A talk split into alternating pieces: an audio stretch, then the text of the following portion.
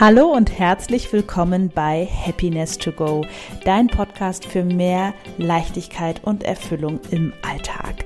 Mein Name ist Marie-Rose Karenke und ich schicke dir in diesem Podcast Ideen, Impulse oder Sichtweisen für mehr Erfüllung und Freude in deinem Leben.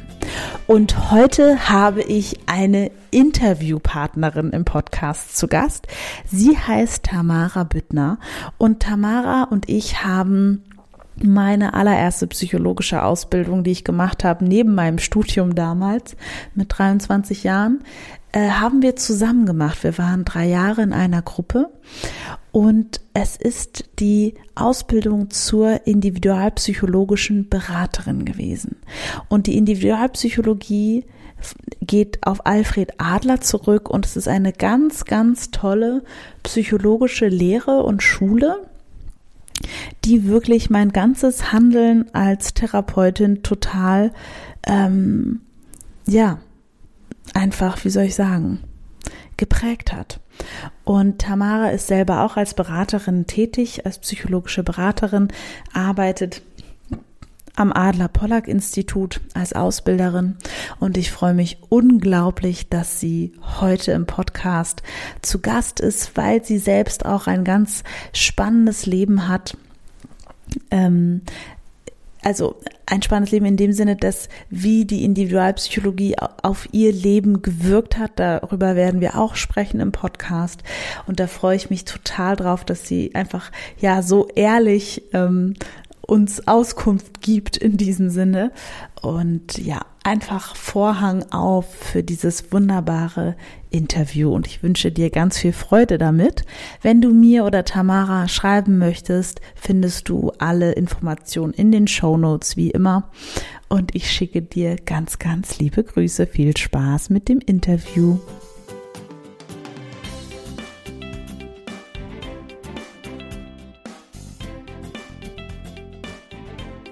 Hallo und herzlich willkommen zur heutigen Podcast-Folge bei Happiness to Go. Ich bin heute, wie schon angekündigt, nicht alleine hier. Ich habe eine Interviewpartnerin, auf die ich mich extrem freue. Ich glaube, man hört es schon an meiner Stimme, weil wir beide ein Stück meines psychologischen Ausbildungsweges gemeinsam gegangen sind. Ganze drei, dreieinhalb waren es sogar. Drei Jahre, dreieinhalb, ich weiß gerade nicht mehr genau. Ist auch schon über zehn Jahre her, muss man sagen. Und ich freue mich total, dass sie eingewilligt hat, dass ich sie heute interviewen darf, weil ich eben diese psychologische Richtung gerne vorstellen möchte mit ihrer Hilfe, gleichzeitig auch ihre Person und natürlich ähm, ja das Ganze ein bisschen näher beleuchten möchte. Und bevor ich jetzt noch weiter aushole, herzlich willkommen, Tamara Büttner. Ich freue mich, dass du da bist. Hallo Marie, ich freue mich auch sehr, dass ich da bin, dass du mich eingeladen hast und dass wir uns so jetzt ähm, sprechen können. Das finde ich großartig. Das ist wirklich großartig. Wir haben uns über Zoom zusammengeschalten und äh, genau, du wohnst in Tengen, ich wohne in Berlin. Das wäre ja sonst ohne diese Technik gar nicht ähm, möglich gewesen. Ja. ja, die Ausbildung, über die ich gesprochen habe, ist die Ausbildung zur individualpsychologischen Beraterin nach Alfred Adler. Jetzt ist es ja so, dass die Individualpsychologie heutzutage überhaupt nicht mehr so richtig bekannt ist, muss man ja wirklich sagen, außer in den besagten äh, Kreisen, die nach dieser Methode lehren. Was ist denn das Besondere an der Individualpsychologie? Ja, das Besondere an der Individualpsychologie was mich immer am meisten ähm, ähm, immer wieder überzeugt, ist dieses, ich habe etwas in der Hand und ich darf äh, mich verändern. Mhm. Die Individualpsychologie hat den Ansatz, ähm, dass wir äh, draufschauen, was, was war, ja, aber was mache ich jetzt? Und das unterscheidet die Individualpsychologie meiner Meinung nach ja von manch anderen Schulen. Mhm, absolut. Also man kann vielleicht so, so für, für die Psychologie-Interessierten ist es so, dass Alfred Adler und Sigmund Freud, die haben gleichzeitig gelebt, die haben auch Teile miteinander entwickelt und dann haben sie sich aber getrennt. weil quasi, äh, ich glaube, der Freud war dem Adler einfach ein bisschen zu abgefahren. Und äh, Freud hatte einen Vorteil, das hat unser Ausbilder immer so schön gesagt, der war auch ein sehr, sehr guter Schriftsteller, was Alfred Adler jetzt nicht war. Der hat quasi eher von Mund zu Mund und in seinen Schülergruppen quasi sein Wissen weitergegeben. Und äh, was ich an der Individualpsychologie so toll fand, ist, dass quasi der Mensch da so im Mittelpunkt steht und dass jeder Mensch, wenn er ermutigt ist, also quasi jeder Mensch ein, ein Verhalten hat von bis und Menschen, die nicht in ihrer Mitte sind, also entmutigt sind, ein anderes Verhalten zeigen, was unter Umständen auch total zerstörerisch sein kann. Und dass man über die Ermutigung und über diesen liebevollen Rahmen, den man spannt, also in der Beratung, aber es geht ja auch noch viel weiter, Familienberatung und so weiter, ähm, den Menschen eben dazu unterstützen kann, sein Bestes zu leben. Und das fand ich auch toll damals. Also muss ich wirklich sagen, wie, wie bist du eigentlich damals zur Ausbildung gekommen? Ja, ähm, das sind, hat mehrere Bausteine, mehrere Mosaiksteinchen. Ähm, also erstmal, ich glaube, der allererste Mosaikstein war meine Tochter, die eine Behinderung hat. Ja, mhm. dadurch hat sich mein Leben schon verändert. Davor war ich eher in einer Partymeile unterwegs und das ging durch diese Behinderung in unserer Familie dann auf einmal nicht mehr so. Da, da fing schon alles an. Und ähm, ja, ich habe dann äh, zum Glauben gefunden und da habe ich gemerkt, ah, die Menschen erzählen mir gerne etwas und ich kann ganz gut zuhören. Das ist ja. der zweite Musikstein. Und dann habe ich eine seelsorgliche Ausbildung gemacht und da habe ich unglaublich gut zuhören gelernt. Das fand ich super. Aber ich habe gemerkt, ich sitze da und denke, ich möchte auch gerne was sagen. Und dann mhm. ging der Weg weiter und dann habe ich gesucht, wo, ähm, wo finde ich denn ähm, vielleicht eine Ausbildung, wo ich auch was reinsprechen darf. Ja, und der Seelsorge ist man mehr am Zuhören. Und ja, und dann habe ich die Individualpsychologie gefunden, eigentlich hauptsächlich dadurch, dass ich Selbstberatung gesucht habe, weil ich selber auch Probleme hatte. Mhm. Und da ging ich immer in die Beratung rein und kam mit einem Aha wieder raus. Mhm. Ja, und das fand ich total spannend. Und dann ist mir aufgefallen, ah, da steht auf diesem Schild von dem Berater nach der Individualpsychologie nach Alfred Adler. Und dann war mein Weg ziemlich klar und dachte ich, das will ich auch, das möchte ich auch können und da möchte ich hin. Und dann habe ich das Adler-Pollack-Institut gefunden. Genau. Und dort haben wir uns kennengelernt. Wir waren sogar in einer Ausbildungsgruppe. Ja. Was würdest du sagen, was waren für dich damals in diesen drei Jahren die größten, also könntest du das noch so äh, sortieren, die größten Aha-Momente oder so, äh, wo du das Gefühl hattest, ja, irgendwie das war, das hat mich schon verändert? Ja, es gab so, ähm, es gab verschiedene äh, Sachen auch, natürlich, ja, drei Jahre, wenn wir da unterwegs sind, ist viel. Aber es gab so einen Moment, da waren wir in der Blockwoche in mhm. Trambach zusammen. Und das war natürlich sehr intensiv. Eine Blockwoche ist immer intensiv. Und dort gab es einen Moment, da wurde mir klar wie Kloßbrühe, dass alles, was mich gerade beschwert, was ich so schwierig finde, eigentlich nur in meinem Kopf stattfindet. Mhm. Und außenrum die Welt das gar nicht so sieht, außer ich. Und das fand mhm. ich sensationell. Mhm. Das war auch ein bisschen schwierig, weil, okay, das konnte ich natürlich erst gar nicht so gut annehmen, aber das war eigentlich dann die Lösung. Und seither verstehe ich viel mehr, ah, okay, pass auf, was du denkst.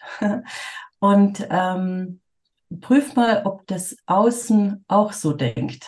Und ganz oft stimmt's nicht überein sondern meine Gedanken sind ähm, anders wie das, was die Welt um mich herum eigentlich so sieht, über mich sieht, über mich denkt, mein Handeln bewertet. Ich war ein äh, strengerer Bewerter wie, wie die Außenwelt. Ja. Hat mein Leben wirklich viel, viel leichter gemacht. Toll. Ja. Und ja. was würdest du jetzt einer Person sagen, die das vielleicht, ähm, also rational verstanden hat, aber emotional noch nicht fühlt?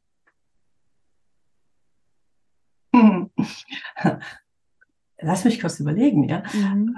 sie hat es rational verstanden. Genau, also sie hat verstanden, ich bin mein größter Kritiker, aber in mhm. so einem Moment fühle ich mich dann halt so.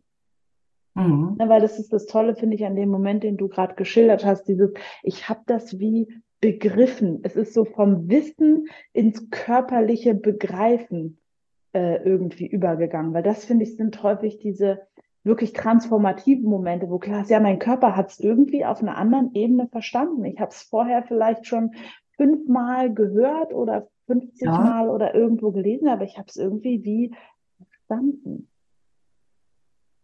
Ich glaube, ähm, dann ist es das Wichtigste, da dran zu bleiben. Ja, mhm. das, das würde ich auf jeden Fall weitergeben. Und mir fällt gerade so ein Beispiel ein, was ich auch ganz gerne in der Beratung sage. Ja, mhm. Gerade im psychologischen Bereich, wir verstehen es ganz schnell auf der rationalen Ebene, auf der Verstandesebene. Ähm, und gerade die Individualpsychologie ist sehr, sehr leicht zu verstehen. Und das war auch das Anliegen von Adler. Ja, er wollte auch, dass die Menschen die Psychologie verstehen. Er wollte eine Psychologie für die Menschen und zwar für den einfachen Menschen, nicht nur für die ähm, Hochstudierten und äh, Akademiker. Und so ist es auch, dass man die Individualpsychologie und auch dieses äh, Verstehen leicht findet. Aber nur weil wir es verstanden haben, können wir es noch lange nicht in unser Leben wirklich umsetzen oder es äh, auf der emotionalen Ebene so sehr fühlen und ähm, schon erleben. Und ich nehme da ganz gern dieses Beispiel in der Beratung, dass wenn wir zum Beispiel ein Musikinstrument lernen möchten, am besten noch Klavier, ja, da hat man ganz viel zu tun. Man hat zwei verschiedene Noten, die man lernen muss. Man muss äh, verschiedene Tasten spielen können, mit linker Hand, mit rechter Hand. Fußpedale gibt's auch noch. Also ein äh, Riesenpaket. Und auf der Verstandesebene versteht man das ganz schnell. Also man kann den Notenschlüssel lernen, verschiedene Notenschlüssel, wie man es auf die Tastatur bringt, auch auf die Füße und wie man alles ähm, macht. Aber wenn man dann spielen möchte, da braucht es Übung dazu. Ja. Und Geduld und dranbleiben und kontinuierliche Übung. Das äh, braucht es auch hier in der äh, Psychologie oder im, ähm, ja, im Umsetzen von dem, was ich verstanden habe und es integrieren in meinen Alltag, in mein Leben. Dazu braucht es genau das. Üben und dranbleiben und äh, nicht aufgeben. Ja, manche Passagen vielleicht eine ganze Stunde lang immer wieder weiter klimpern und weiter üben und einfach dranbleiben. Mhm. Und dann spielt sich auch irgendwann das emotionale ähm, Gefühl auch ein. Also diese emotionale Ebene kommt vielleicht ein bisschen nach, ja. Mhm. Die kommt erst nachdem wir ähm, uns damit immer noch mehr befassen. Ja, das ist toll. Das ist auch ein schönes Beispiel das ist ein sehr schönes Beispiel. So begreif, begreiflich, genau. Das ist toll.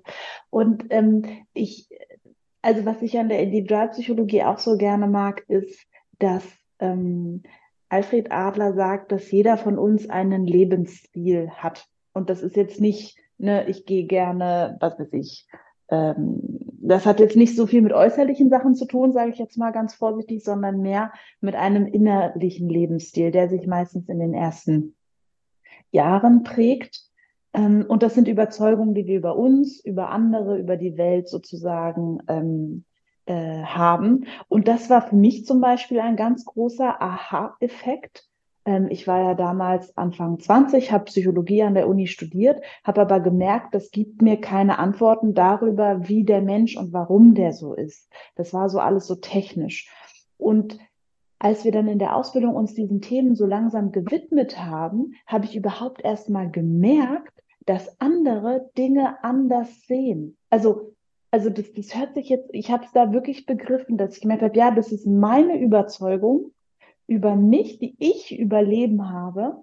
Und andere haben ganz andere Überzeugungen. Und das ist auch so ein bisschen, ähm, möchte ich ganz gerne nehmen als, ähm, als Hinführung zu dem, also ergänzend, was du zum Klavierspielen auch gerade gesagt hast, als schönes Beispiel, als plastisches Beispiel, ist, dass wir quasi, ähm, dieser Lebensstil ist emotional verankert in uns.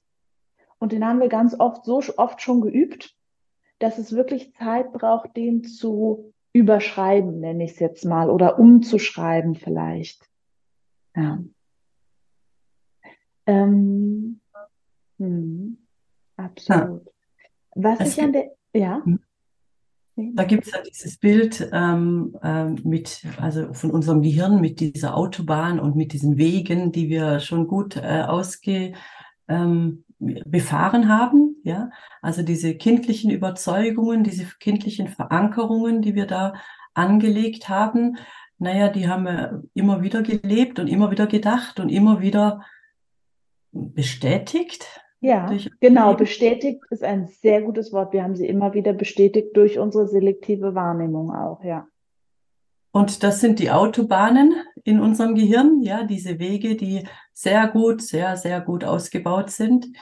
Und wenn wir dann verstehen, erkennen und, ah, so denke ich, wie ich das vielleicht so erlebt habe, und ich möchte es verändern. Ich versuche, äh, manche Glaubensüberzeugungen zu überschreiben, wie du es gesagt hast, Marie.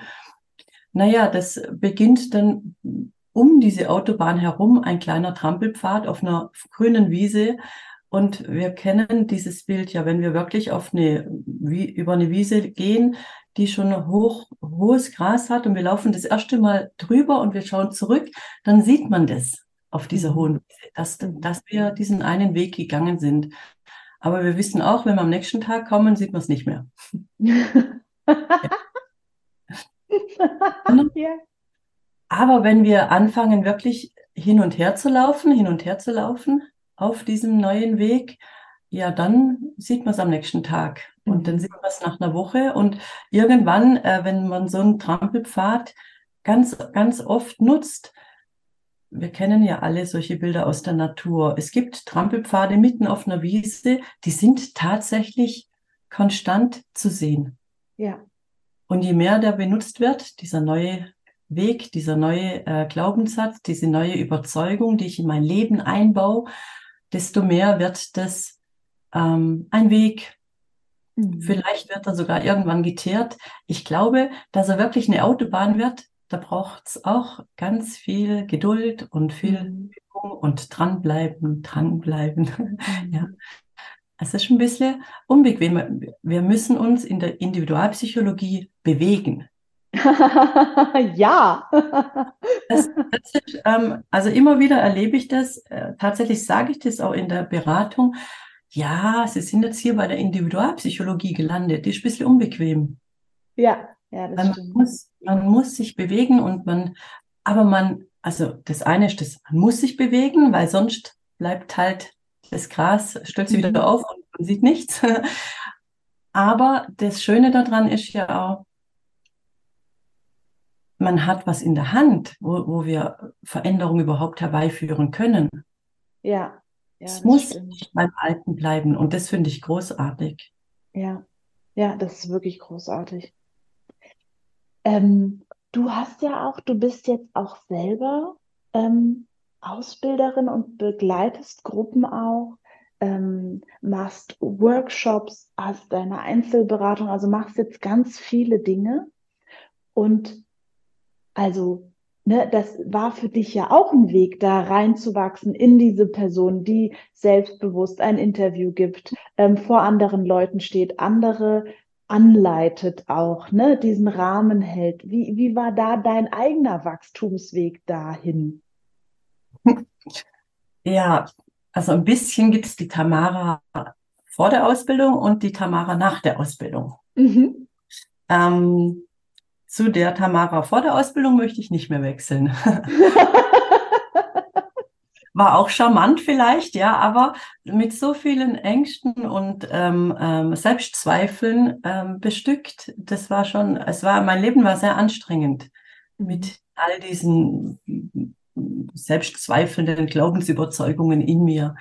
Ja. Ähm, ja, es war einfach dieser Weg durch diese dreijährige Ausbildung und ähm, auch ja in, uns, in unserer gegenseitigen Begleitung, Marie. Ja, wir haben als Gruppe uns gegenseitig ja. gestützt, gestärkt und uns gegenseitig ähm, zugesprochen. Ja, glaub an dich.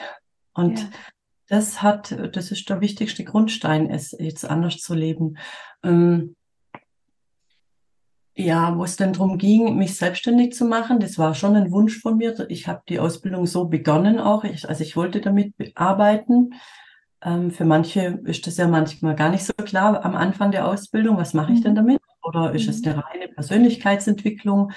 Und für mich war es klar, ich wollte auf jeden Fall damit arbeiten. Das war mein Ziel. Und am Ende der Ausbildung war natürlich die Frage nur, wie soll das dann aussehen? Möchte ich mich auf was spezialisieren? Möchte ich nur ein Thema voranbringen oder möchte ich eigentlich, ähm, naja, für alle möglichen Lebenssituationen des Menschen da sein? Und da spürte ich schon, das ist eigentlich mein Auftrag, ja, ja meine, mein Weg. Also ich wollte mich ähm, schon, ich möchte eigentlich für das, was der Mensch für eine Situation hat, die Ansprechpartnerin sein. Es gibt bestimmt auch Dinge, wo ich merke, okay, da bin ich jetzt nicht ganz die Richtige und da darf ich auch sagen, ähm, ich würde dich ganz gerne zu jemand anderem mhm. vermitteln oder ähm, ich spüre, das passt nicht ganz, aber das kommt tatsächlich recht selten vor. Mhm. Und das finde ich dann auch gut, das äh, anzusprechen. Ja. Ja, also ich sage sowas auch oder manchmal sage ich auch, darüber muss ich erstmal nochmal nachdenken. Da kann ich jetzt so ad hoc äh, ja. bin ich überfragt. Ich melde mich da nochmal per Mail zu oder ja. telefonisch oder beim nächsten Termin, ja. ja. Du hast eine Sache angesprochen, die ich bei der Individualpsychologie kennengelernt habe, die ich dann so ähm, nicht mehr kennengelernt habe oder kaum in diesem Ausmaß. Und das ist die Kraft der Gruppe und der Gemeinschaft. Ähm, es ist wirklich erstaunlich. Also ich meine, ähm, ich glaube, so eine normale Gruppendynamik kennen, glaube ich, viele. Es ist am Anfang ist immer alles ganz äh, heiti-teiti und wunderbar und dann irgendwann bilden sich Untergruppen und dann wie auch immer und dann kann das auch mal zerfallen. So und dann nicht mehr so schön sein. So interessanterweise ist die Individualpsychologie liefert uns auch ein schönes ähm, lebbares, ich sag mal Konzept im weitesten Sinne, obwohl das schon fast ein bisschen falsch klingt, für ein schönes Miteinander. Und, ähm, und das fand ich in der Gruppe wirklich bemerkenswert, dass wir über die vier Jahr, äh, drei Jahre und wir haben uns einmal im Monat am Wochenende gesehen, einmal im Halbjahr eine Blockwoche. Also schon so intensiv gewesen, finde ich, die, die Zusammenkünfte auch. Und, mhm. ähm, und das Miteinander. Und ich habe das auch so erlebt wie du, dass durch dieses liebevolle Netz war extrem viel ähm, Erkenntnis und Veränderung möglich. Weil es war wirklich eine, also ich, ich weiß nicht, ich, ich, ich vermisse das so manchmal.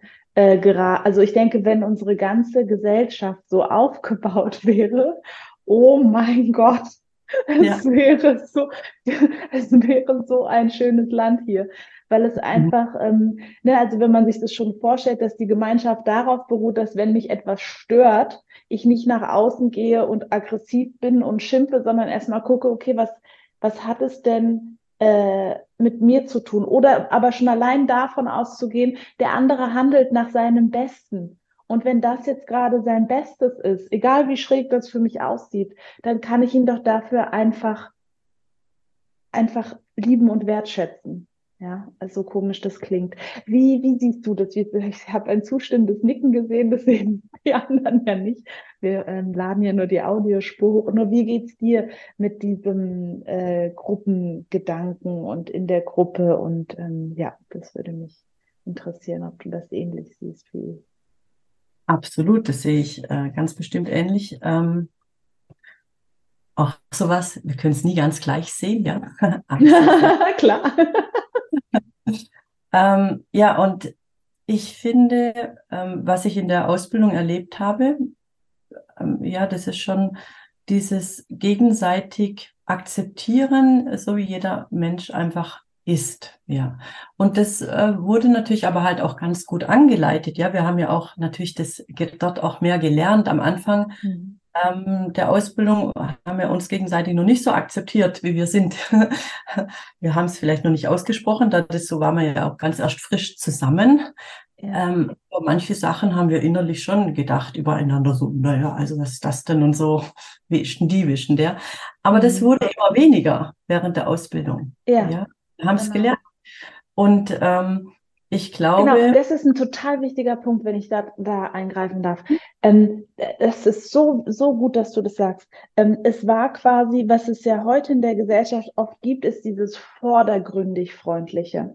Es mhm. ist dieses, ich bin freundlich zu dir, ne, vor allem bei uns Frauen, aber innerlich habe ich ganz viele Vorurteile gegen dich vielleicht, ja, oder Bewertungen oder wie auch immer. Und das sehe ich genau, also das, das, das stimmt. So, das heißt, das war eine ganz normale Gruppe. Das heißt, vordergründig waren alle natürlich am Anfang freundlich miteinander. Ne? Jeder wollte ja in der Gruppe auch äh, gut dastehen und dazugehören und so weiter. Genau. Nur hintergründig gab es diese Vorbehalte und die wurden dann durch diesen Prozess nach und nach abgebaut. Ja. ja. Und ich, das, Haupt, also was diesen Prozess am allermeisten vorangetrieben hat, ja, was wir da mhm. unglaublich gut gelernt haben, ähm, es gab ja immer diese ähm, Runden, wo wir einander nur zugehört haben, wo jeder Redezeit hatte und die drei Fragen in dieser Runde waren, was bewegt mich, was ist mir klar geworden und was möchte ich der Gruppe mitteilen. Mhm. Und da, das ist äh, ein Schlüssel und ein Zauber, das würde die Welt brauchen.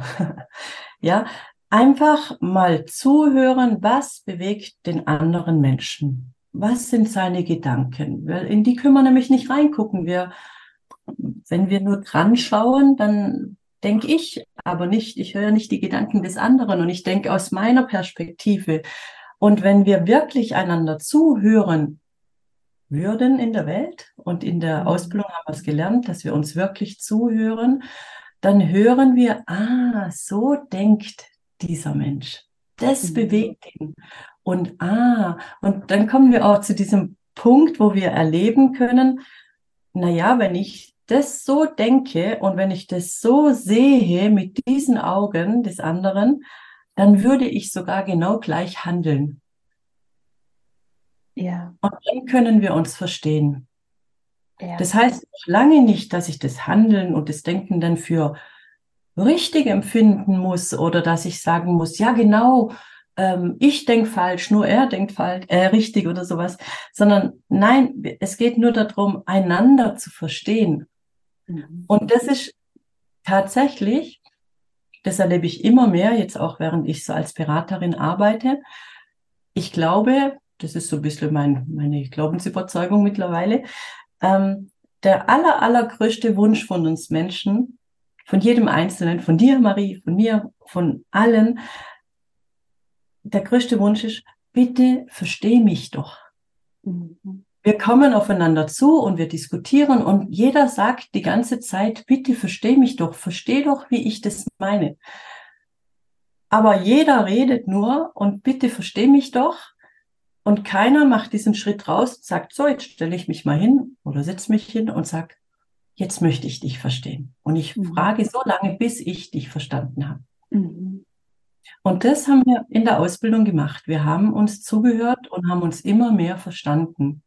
Und dann konnten wir auch, nachdem wir uns so viel intensiv immer zugehört haben, ja, wir haben wirklich viel zugehört. wirklich viel zugehört, ja.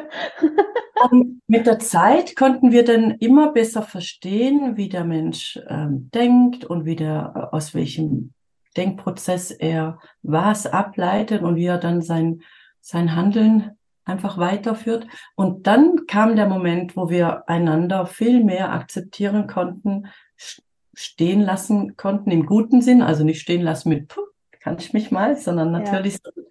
akzeptieren, wie er ist und brauchten unser negatives Denken dazu auch nicht mehr. Mhm. Ja, ja, ja, total. Ich ähm, beispielsweise weiß ich, dass es für mich oft so war, ähm, ein Bestandteil der Individualpsychologie ist ja auch die Ermutigung der Menschen, ja. Und ich weiß beispielsweise, dass ich mit Komplimenten mein Leben lang nicht besonders gut umgehen konnte, weil ich dachte da, die Person sagt das ja nur, weil sie nett sein möchte zu mir. Die meint das gar nicht so. Das ist quasi eine, eine Nettigkeit, die aber hohl ist. Ne? Und deswegen bin ich über, über Komplimente oder über freundlich oder über Wertschätzung ganz oft so hinweggegangen und ja, ja, habe das irgendwie gar nicht so an mich, äh, an mich rangelassen. Und das habe ich in der Ausbildung äh, gelernt. Zum mhm. einen nochmal dann ne, die Projektion bei mir selber genau zu gucken, okay, wo sagst du denn etwas, was du nur nett meinst, was aber eine Hülle ist, da nochmal genau zu gucken. Ne, und wie kannst du ehrlicher das, was du wertschätzt, wirklich sagen? Ne? Zweitens ist das ja auch eine fiese Unterstellung dem anderen gegenüber. ne? Auch ein bisschen gemein. Absolut. Dem Motto will ja hier irgendwie nur sich einschleimen oder was, ja. Ähm, und das habe ich in der Ausbildung beispielsweise auch äh, ganz anders gelernt, sowas an mich ranzulassen. Mhm. Wenn jemand ja. es wirklich gut mit mir meint. Und, ich glaube, das haben viele Menschen, diese Problematik. Ja, mhm. Genau, es ist, es ist ja nur so dahergesagt. Ja. Deswegen habe ich es gerade auch als, als Beispiel genommen, weil ich glaube, dass sehr, sehr viele nachvollziehen können. Ja. Und ich bin zum Beispiel auch der Meinung, ähm, auch bei mir selbst, aber bei anderen sehe ich das durchaus auch kritisch. Ähm, wenn wir Menschen aus einem Gefühl handeln, gut genug zu sein, dann bringen wir ganz andere Dinge in die Welt. Und dann haben wir ein ganz anderes Arbeits, nicht nur Pensum, sondern auch Moral. Ne, weil es wäre ja plötzlich mein Ergebnis, würde mich dann ja nicht, würde meinen Wert nicht mehr bestimmen. Der Wert ist so oder so da. Ne, das ist auch das, was ich bei der Individualpsychologie so, so, so toll fand, dieser Gedanke. Und den hatte ich vorher einfach mein Leben vorher bis zu diesem Tag, wo ich äh, da über die Schwelle gestolpert bin, hatte ich den einfach noch nicht, dass mein Wert einfach da ist. Ne? Und es war auch was, ich habe das am Anfang gehört aber ich habe es nicht verstanden. Also ich habe es nicht begriffen. Ich habe diese Theorie verstanden, aber ich habe es nicht begriffen. Ja, dass mein Wert da ist, unabhängig davon, was ich tue. Ja. Das finde ich auch spannend, äh, dieses, ähm, man versteht, ja, man hat irgendwie äh, mhm. die Theorie verstanden, aber dieses Begreifen braucht einfach noch ein bisschen mehr Zeit. Braucht einfach ein bisschen mehr Zeit, ja. Und, und auch äh, noch immer noch mehr Informationen und Ausprobieren an. Ähm, ich habe dieses, diese Idee schon davor im Glauben kennengelernt, mhm. ja, dass ich einen Wert habe, nur weil es mich gibt. Mhm. Und dort war äh, im Glauben ist es natürlich dann an Gott gekoppelt, ja. Ähm, er liebt mich so, wie ich bin, nur weil es mich gibt. Ja. Und ich glaube, das war für mich auch ähm, der Weg in den Glauben, dieses wow, er liebt mich einfach, weil, tatsächlich, weil es mich gibt. Und auch das ist die größte Sehnsucht meiner Meinung nach äh, für den Menschen. Wir möchten gerne geliebt werden, einfach nur, weil es mich gibt. Mhm. Ja. Und in der Individualpsychologie, in ähm, der ganzen Theorie, die wir ja auch erarbeitet haben während der Ausbildung, da habe ich verstanden, was ich im Glauben erlebe erlebt habe, ja, weil ja. die Psychologie mir das eigentlich dann erklärt hat, was ich dort ist eher so emotion auf der emotionalen Ebene erlebt habe, ja, durch den ja. Glauben, ähm, dieses mich geliebt fühlen von Gott und in der ähm, EP habe ich dann einfach ähm, die Erklärung dazu bekommen, ja, wir haben wir haben so ähm, zwei zwei Säulen, worauf wir ermutigt werden können. Und das eine, die eine Säule, wo wir ermutigt sein können, ist einfach die Existenz, ja. Und diese Existenz, wenn wir, wenn wir das erleben, dass wir davon überzeugt sind, es ist gut, dass es mich gibt. Selbst wenn ich Mist baue, wenn ich richtig blöd bin, selbst wenn ich Fehler mache. Und trotzdem ist es immer noch gut, dass es mich gibt, wenn ich diese Überzeugung, wenn ich der näher komme, uh, dann, dann haben wir eigentlich das Wichtigste geschafft. Ja, mhm.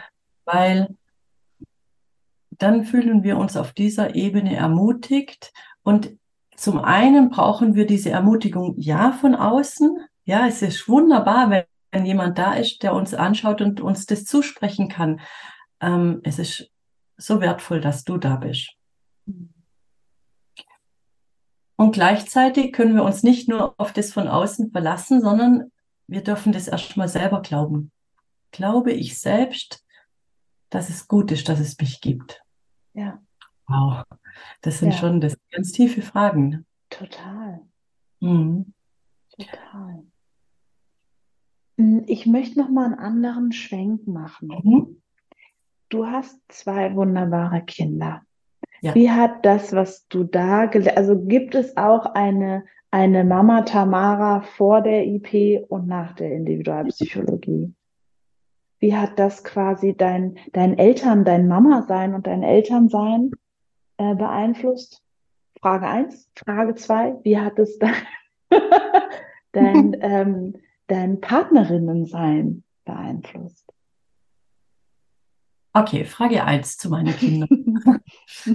ähm, ja, also mein Sohn, der ist jetzt 25 und meine Tochter ist 23 Jahre alt. Und wo wir ähm, ähm, in die Ausbildung gingen, da waren sie, das ist so ungefähr zehn Jahre her, ja, der Aaron war also schon in der Pubertät und die Lara kurz, kurz, kurz davor. Mhm. Tatsächlich, mein Sohn sagt, er ist ja auch, er hat ja auch die individualpsychologische Ausbildung gemacht. Seine Frau mhm. ist drin. Wir sind so eine IP-Familie geworden.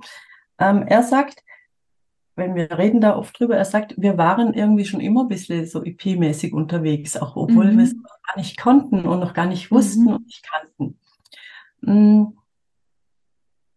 Wir hatten schon immer ein bisschen diesen Ansatz in unserer Familie, okay, das ist jetzt dumm gelaufen, aber was machen wir jetzt draus? Ja. Also das ist so ein bisschen das, was wir schon vorher mitbrachten. Und als Mama war ich aber trotz allem natürlich ähm, auch in manchen Dingen, mh, hm, naja, gerade in der Schule, also das Schul, der Schulbereich war am schlimmsten, da war ich schon sehr auf Leistung und ähm, du musst gut sein, du musst hinsitzen, du musst lernen, besonders beim Aaron, weil ähm, er war auf dem Gymnasium zu dem Zeitpunkt und ich fand es unglaublich wichtig. Mhm. Und er hat nicht allzu viel gelernt und fand es gar nicht so wichtig. das hat nicht ganz so gut gematcht, ja. Und nach, während der Ausbildung äh, kam dann dieser Zeitpunkt, da habe ich zwei Sachen gelernt. Zum einen in einem ähm, 14, ich glaube 14 oder 15-jährigen Kind, also ein Kind, wo in der Pubertät ist, da geht es nicht mehr darum, um Erziehung, sondern es geht jetzt nur noch um die Beziehung zwischen mhm. Kind und Eltern. Mhm. Also ich muss ihn gar nicht mehr erziehen, sondern die Erziehungsphase ist schon rum. Jetzt darf ich an der Beziehung arbeiten. Das ist schon sehr entspannt.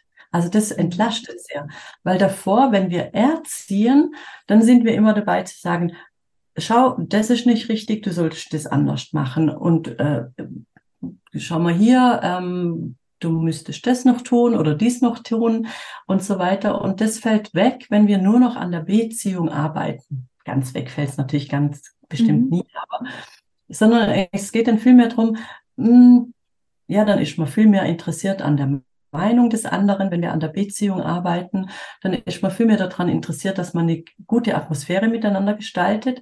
Und das ist was sehr gravierendes, was sich bei uns verändert hat. Also ich habe aufgehört, an ihm rumzumäkeln, mhm. ja, sondern ihm mehr sein zu lassen und mehr interessiert dran zu sein, wie er es machen würde. Mhm. Und ihn darin zu unterstützen, ah ja, das können wir mal ausprobieren.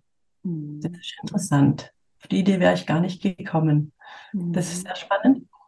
Und im Schulbereich, ja, da habe ich ihn äh, ganz freigelassen, weil ich gelernt habe, es ist seine Aufgabe. Ich muss diese Aufgabe gar nicht übernehmen. Mhm. Er ist der Schüler und er ist verantwortlich für sein Ergebnis in der Schule. Das war für mich auch ganz schwierig zu lernen und zu akzeptieren. Aber ich habe andere Aufgaben und andere Verantwortungen und die Aufgabe eines Schülers und in dem Fall von meinem Sohn ist, dass er in der Schule gut zuhört, dass er seine Aufgaben macht und dass er wenn er es für richtig empfindet, äh, lernt und um gute Arbeiten zu schreiben. Und dass ich damit gar nichts zu tun habe. Mhm. Ganz spannend. Ja. Und nachdem ich das natürlich dann auch äh, verinnerlicht hatte, dann habe ich ihm die Verantwortung tatsächlich übergeben. Und wenn er denn ähm, gute oder schlechte Leistungen brachte, war es seine Leistung und es hatte gar nichts mehr mit mir zu tun. Mhm. Finde ich so toll, dass du das gerade sagst, ja. Und dann konnte man sich ähm, darüber unterhalten, ja, gibt's was, möchtest du dran was verändern? Und wenn nö, dann ja gut. ja. Auch seine Verantwortung. Also auch wenn, wenn es dann ähm, vielleicht Richtung Schulende ähm, äh, dann nicht gut läuft, ja, dann darf er die Verantwortung dafür übernehmen und das Ergebnis davon tragen. Ja. Auch den muss ich nicht tragen. Ja. ja. Und das hat für uns also in diesem Mama-Sein unglaublich viel Entlastung reingebracht. Mhm. Wir hatten eine viel, viel bessere Beziehung zueinander und ein viel, viel schöneres Familienleben, ja. Und bei meiner Tochter, die ist immer ein bisschen anders. Die hatte, hat eine, äh, von Geburt an eine Behinderung, eine recht starke körperliche Behinderung und auch eine leicht geistige Einschränkung. Da sind die das immer schon anders gesetzt wie zu einem gesunden Kind. Also ich war viel mehr am Helfen und am Unterstützen und äh, viel mehr involviert mit ihr zusammen. Aber auch da hat sich das durch die Individualpsychologie verändert. Es gab einen wichtigen Satz, was ein Kind selbst machen kann, das soll es auch selbst machen dürfen. Mhm. Oftmals nehmen wir es ab. Wir meinen es gut, wir lieben unsere Kinder und wir möchten ihnen das abnehmen und ihnen ein schönes Leben bereiten und so weiter. Und ähm, im Bereich mit Behinderung ist es natürlich noch größer geschrieben. So habe ich zumindest erlebt, weil für Lara war vieles einfach sehr anstrengend oder ist es auch heute noch, weil sie sich körperlich viel mehr anstrengen muss wie ich. Wenn mhm. jede, jede Kleinigkeit ist ein größerer Akt wie für mich. Und dann ist es für mich viel schneller, wenn, und ich nehme mir so viel ab, wenn ich ihr es schnell bringe, zum Beispiel. Ja. Und dieser Satz, was ein Kind selbst machen kann, was es schon gelernt hat, das soll es auch machen dürfen. Das fand ich so großartig. Ja. Weil dadurch glauben wir an das Kind. Wir, wir vertrauen dem Kind. Ja, ich glaube daran, dass du das kannst. Und ich vertraue dir auch, dass es du ausführen wirst. Und ja, erstens ist es entlastend für mich, weil dann bin ich nicht mehr so oft gesprungen. Ja, ich habe mir meinen mhm. Alltag auch äh, leichter gemacht. Und meine Lara durfte, sie hat das Feld frei bekommen, dass sie auch wachsen darf. Sie durfte ja. ihr Können ausbauen. Das war auch großartig. Das ist auch toll, dass du das sagst, weil ähm, ähm, es ist ja, wenn wir den, den Kindern, unseren Kindern die Möglichkeit geben, das zu machen, zu dürfen, wie du es so schön gesagt hast, kommunizieren wir ja auf einem unterbewussten Level. Ich glaube an dich, dass du das kannst. Deswegen lasse ich dich das machen. Ja, ähm, ja, ja, absolut. Und ich weiß, dass ähm, wenn meine Eltern früher äh, was nicht oft vorkam, aber wenn es vorkam, dass sie mir dann Dinge abgenommen hatten, hatte ich immer so ein bisschen das Gefühl, ja, traut ihr mir das jetzt nicht zu oder was? Na, also das ja. war leider die Botschaft, die bei mir ankam. Äh, deswegen, ja. das, das, und, und immer wenn dann ähm, äh, nichts kam, das stimmt, da kam bei mir wirklich dieses an, ja, sie Ne, also gut, oft dachte ich auch, die haben einfach keine Zeit bei vier Kindern, aber dass ich oft wirklich genau das ankam, dieses Jahr, die trauen mir halt zu, Marie macht das schon. Mhm. Und das ist ein gutes Gefühl. Ja. ja. Und vielleicht war für mich wichtig daran, ähm, wenn ich wenn ich sie machen lasse und es selbst holen lasse, obwohl ich weiß, dass es für sie ja anstrengend, äh, anstrengender ist für mich, ähm, das war vielleicht auch diese Erlaubnis für mich selbst als Mama, wo da drin steckte. Ah, ich unterstütze sie im Positiven. Ich ja. mach, ich bin dann nicht eine schlechte Mama, die sich nicht kümmert, sondern im Gegenteil, ich ermutige mein Kind damit, ich stärke mein Kind damit und ich helfe ihr, ihr Leben selbstständig leben zu können. Ja, war Lara mit Sicherheit, war das gleiche Thema auch beim Aaron, aber bei Lara mit Sicherheit noch mal ein größeres Thema und ein wichtigeres. Ja, toll. Einfach toll. Fällt mir gerade ein. Also unser Sohn ist ja mit 18 Jahren ausgezogen, der ist in den FSJ gegangen und hat dort eine Wohnung dann gehabt. Und unsere Lara ist auch mit 18 Jahren ausgezogen. Er wollte unbedingt in eine Wohngruppe für Menschen mit Behinderung. Da war ein mhm. Platz frei. Es war eine recht junge Wohngruppe und sie hat gesagt, da will ich rein. Und ich so, geht's noch? also, und beide sind eben mit 18 Jahren ausgezogen. Und mein Mann sagte dann mal zu mir, spricht es eigentlich für uns oder gegen uns? für euch. Flüchten unsere Kinder Nein, äh, oder für, für, uns. Und wir haben uns dann tatsächlich, wir haben darüber natürlich, es war ein Witz und wir haben ja. darüber äh, Spaß ja, gemacht. Ja, total aber, cool. Wir haben uns aber auch dafür entschieden, es wirklich für uns zu werten, weil sie vielleicht wirklich ähm, bereit waren fürs Leben. Und ich bin davon ja. überzeugt, da ist ein ganz wichtiger ähm, Punkt, die Individualpsychologie und die Veränderung in unserer Familie. Mhm. Ja. Sie freilassen, ähm, ihnen was ja. zutrauen und so weiter. Ähm, bevor wir zur Frage zwei kommen, in, in, in deiner Ehe, in eurer Ehe, ähm, dazu noch einen Gedanken. Ähm, was wäre, wenn Erziehung oder Muttersein das Ziel ist, mich überflüssig zu machen als Mutter? in Anführungsstrichelchen. Also eine Mutter wird natürlich nie überflüssig sein. Ich fand diesen Gedanken so, so spannend, dass das ja das Ziel einer äh, gelungenen Erziehung ist, dass das Kind Lust hat auf das Leben, auf beiden Beinen steht und mit dem, was da ist, einfach umgehen kann. Und ich bin davon überzeugt, dass wenn Kinder noch länger zu Hause wohnen, dass sie das Gefühl haben, sie übernehmen für Eltern eine Verantwortung, äh, sie müssen da zu Hause noch irgendwas richten, sie, dass sie da nicht wirklich frei sind in ihrem inneren Konzept. Aber gut, das würde jetzt zu weit führen. Kommen wir lieber zur Frage zwei. Es war nur noch so ein, ein, ein Gedanke ähm, mhm. am, am Schluss, ne? Richtung, also so Beziehungsersatz beispielsweise. Wenn Aber das Kind Beziehungsersatz ist, dass es dann denkt, ich muss noch zu Hause bleiben, weil sonst ist Mama oder Papa ganz alleine und dann mit Mama oder Papa oder wie auch immer. Also ja. da, ähm, ja, finde ich es immer eine gute Idee, da nochmal reinzufühlen. Und was, was daran das Wichtige eigentlich ist, was mhm. jeder äh, dran arbeiten darf, sowohl die Eltern wie die Kinder, ja. Und je bewusster einem sowas ist, wenn wir wissen, woran wir überhaupt arbeiten sollen, ähm, dann gelingt es natürlich. Und was daran das Wichtige wäre, dass jeder persönlich an der Unabhängigkeit arbeitet. Ja, und ich hatte, das mir gerade präsent, weil ich darüber einen Vortrag hielt, ähm, dieses, ja, es wäre viel schöner mit dir zusammen, ja, mein Leben zu gestalten, ganz nah vielleicht, ja, gerade mit dem Kind. Mhm. Es war so schön mit dir diese Zeit und ah, ich würde würd dich ganz gerne nah bei mir an, an meiner Seite haben und noch viel, viel, viel mehr als Mama dich begleiten.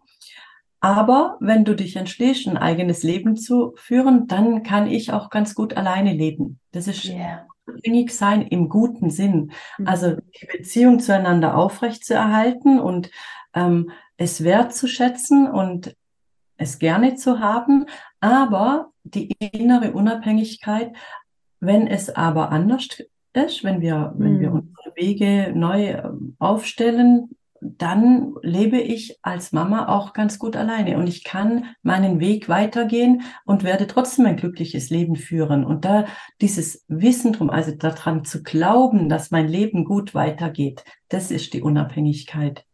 Ja. Toll. Toll. Toll. Okay, weiter zur zweiten Teilfrage, die ich vorhin da so mit reingewurschtelt habe. Wie hat es ähm, deine Partnerschaft verändert? Jo. jo. das, das, ist eine große Frage. Ja, tatsächlich. Ähm, ja, unsere Partnerschaft, meine Ehe, mein Mann und ich, wir hatten wir waren immer irgendwie so ein gutes Team. Wir haben sehr, sehr, sehr viele gute Jahre miteinander. Gehabt und dann gab es so ähm, ein größeres Tief und mit diesem Tief kam ich schon in die Ausbildung. Mhm. Ja. Und dann habe ich während der Ausbildung ganz viel dürfen daran arbeiten ähm, und das, das Hauptthema, mit was ich mich immer auseinandersetzen durfte, war ja meinen Partner so zu akzeptieren, wie er ist, ihn so zu lieben, wie er ist, mit dem, was er mitbringt, mit dem, wie er denkt, mit dem, wie er es ausführen möchte. Und das war gar nicht so ganz einfach, ja, dem immer mhm. näher zu kommen. Und ich habe aber gemerkt, je mehr ich daran arbeite und ihn für das wertzuschätzen, was er einfach mitbringt, also da sind wir mhm. wieder bei der Ermutigung, ja, mhm. wenn ich ihn wertschätze, ähm, wenn ich den Blick auf das Gute wende, wenn ich ähm, ihm auch rückmelde, das und das mag ich wirklich sehr an dir, dann kamen wir immer in gute und bessere Atmosphären ja. und gutes Miteinander. Und wenn ich da wieder nachließ, dann wurde es auch wieder schlechter. Mhm. Ja. Mhm. ja. Also Partnerschaft, ich glaube, Partnerschaft ist grundsätzlich etwas, wo wir immer dranbleiben dürfen. Ansonsten, es gibt ja so einen Satz, ich bin mir nicht sicher, vor welchem Psychologen, ich sage jetzt mal keinen Namen, ähm, da gibt es diese Aussage, eine Partnerschaft wird von alleine schlechter. Da brauchen wir nichts dazu tun wird von alleine schlechter, ja, ohne unser Zutun. Und aber wenn wir was dazu tun, dann können wir ähm, sie besser machen. Ja. ja. Dazu braucht es halt auch wieder unser aktives sich auf den Weg machen, unser Zutun, unser, ähm, naja, die Trampelpfade auf äh, immer mhm. wieder neu begehen und wirklich ermutigen, auf das Gute achten. Ja, jetzt, wir haben wir hatten dazwischen noch eine richtige Ehekrise gehabt. Da standen wir mhm. mal zwischen, äh, auch wirklich so an einem Punkt, wo, ob wir uns trennen oder nicht. Mhm.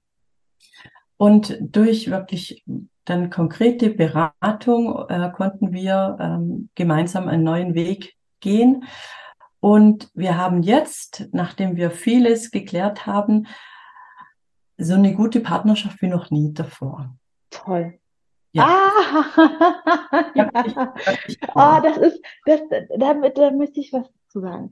Es ist ja so im, im Orbit oder generell viele Menschen denken, eine, eine Krise ist was ganz Schlimmes, Streit ist was ganz Schlimmes und das sehe ich alles nicht so. Ich bin der mhm. Meinung, dass die Frage ist, wie gehe ich mit dieser Reibung um?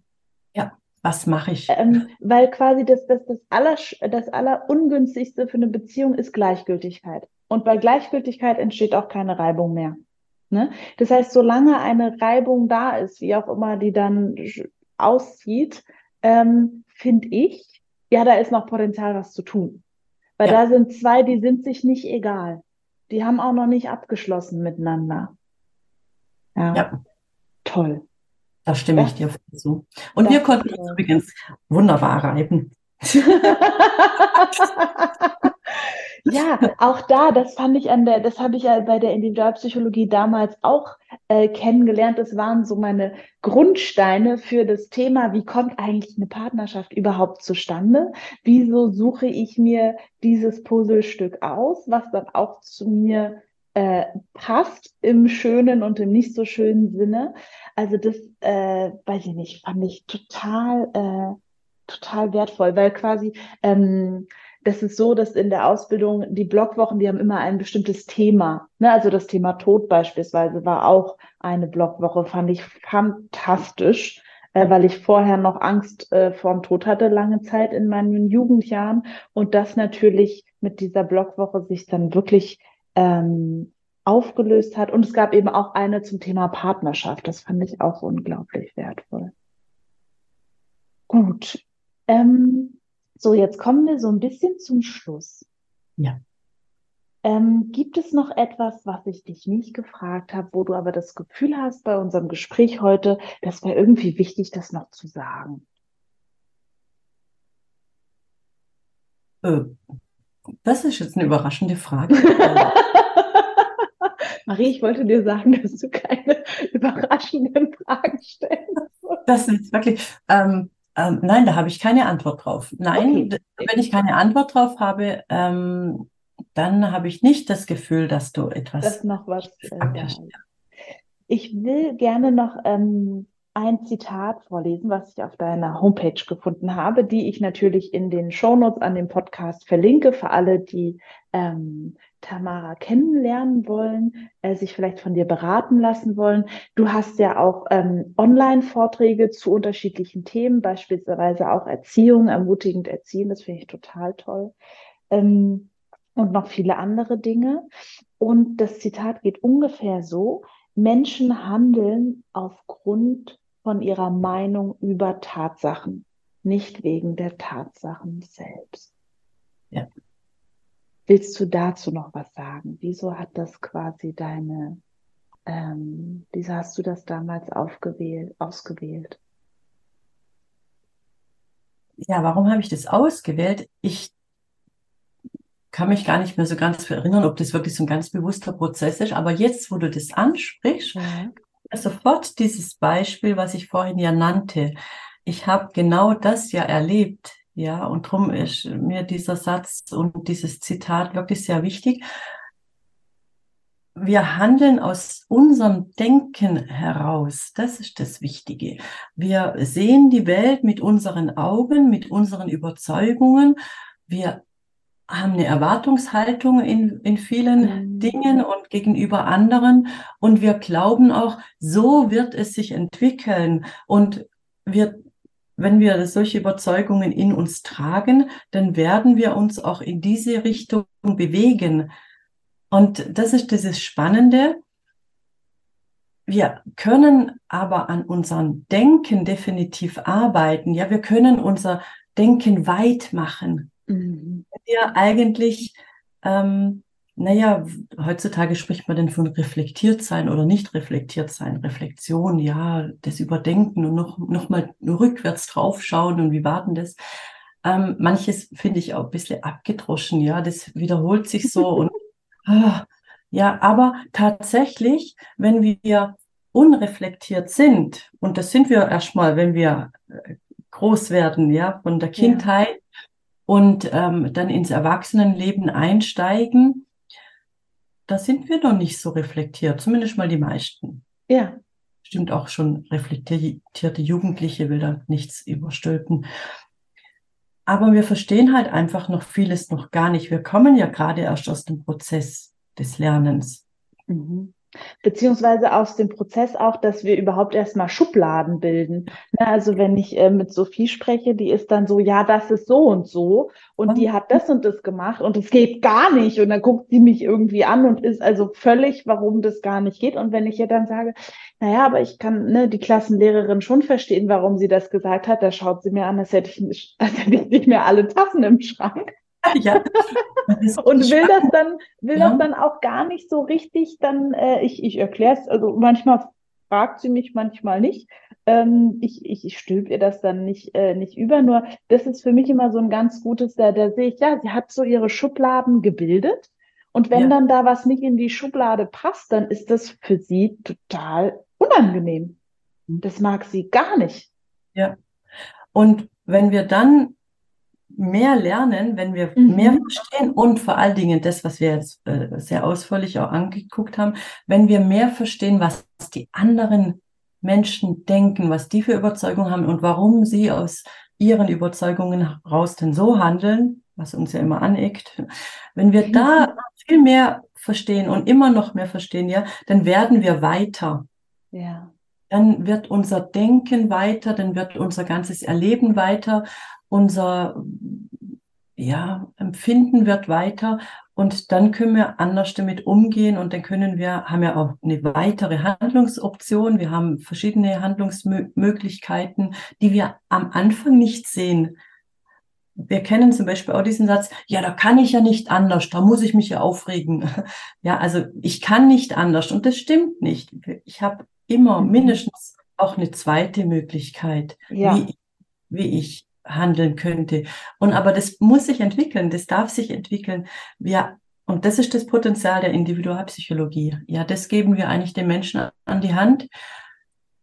Man kann es auch anders sehen. Wir öffnen mhm. eigentlich so ein bisschen, bisschen diesen Raum. Ja, wir öffnen mit den Klienten den Raum. Da ist noch mehr. Ja. Mhm können weiter denken und weiter handeln. Genau, du hast vorhin auch gesagt, die Gedanken weit machen und diesen Spielraum weit machen. Das finde ja. ich sehr, sehr schön. Mara, ich danke mhm. dir sehr herzlich, dass du hier warst. Ähm, mir hat es sehr viel Spaß gemacht, mit dir zu reden heute. Ähm, ja, und ich würde sagen, damit beenden wir die Aufnahme und ich, ich danke dir. Ganz liebe Grüße auch nach Tengen und natürlich auch raus an alle, die zugehört haben. Hoffentlich konntest du dir da die ein oder andere Sache rausnehmen oder aber die ein oder andere Erinnerung an etwas, was du schon wusstest, was dann nochmal tiefer gesagt ist. Wenn du mir oder Tamara schreiben möchtest oder Fragen hast, tu das gerne. Wir freuen uns da. Wie gesagt, alle Infos gibt's äh, genau in den Shownotes vom Podcast.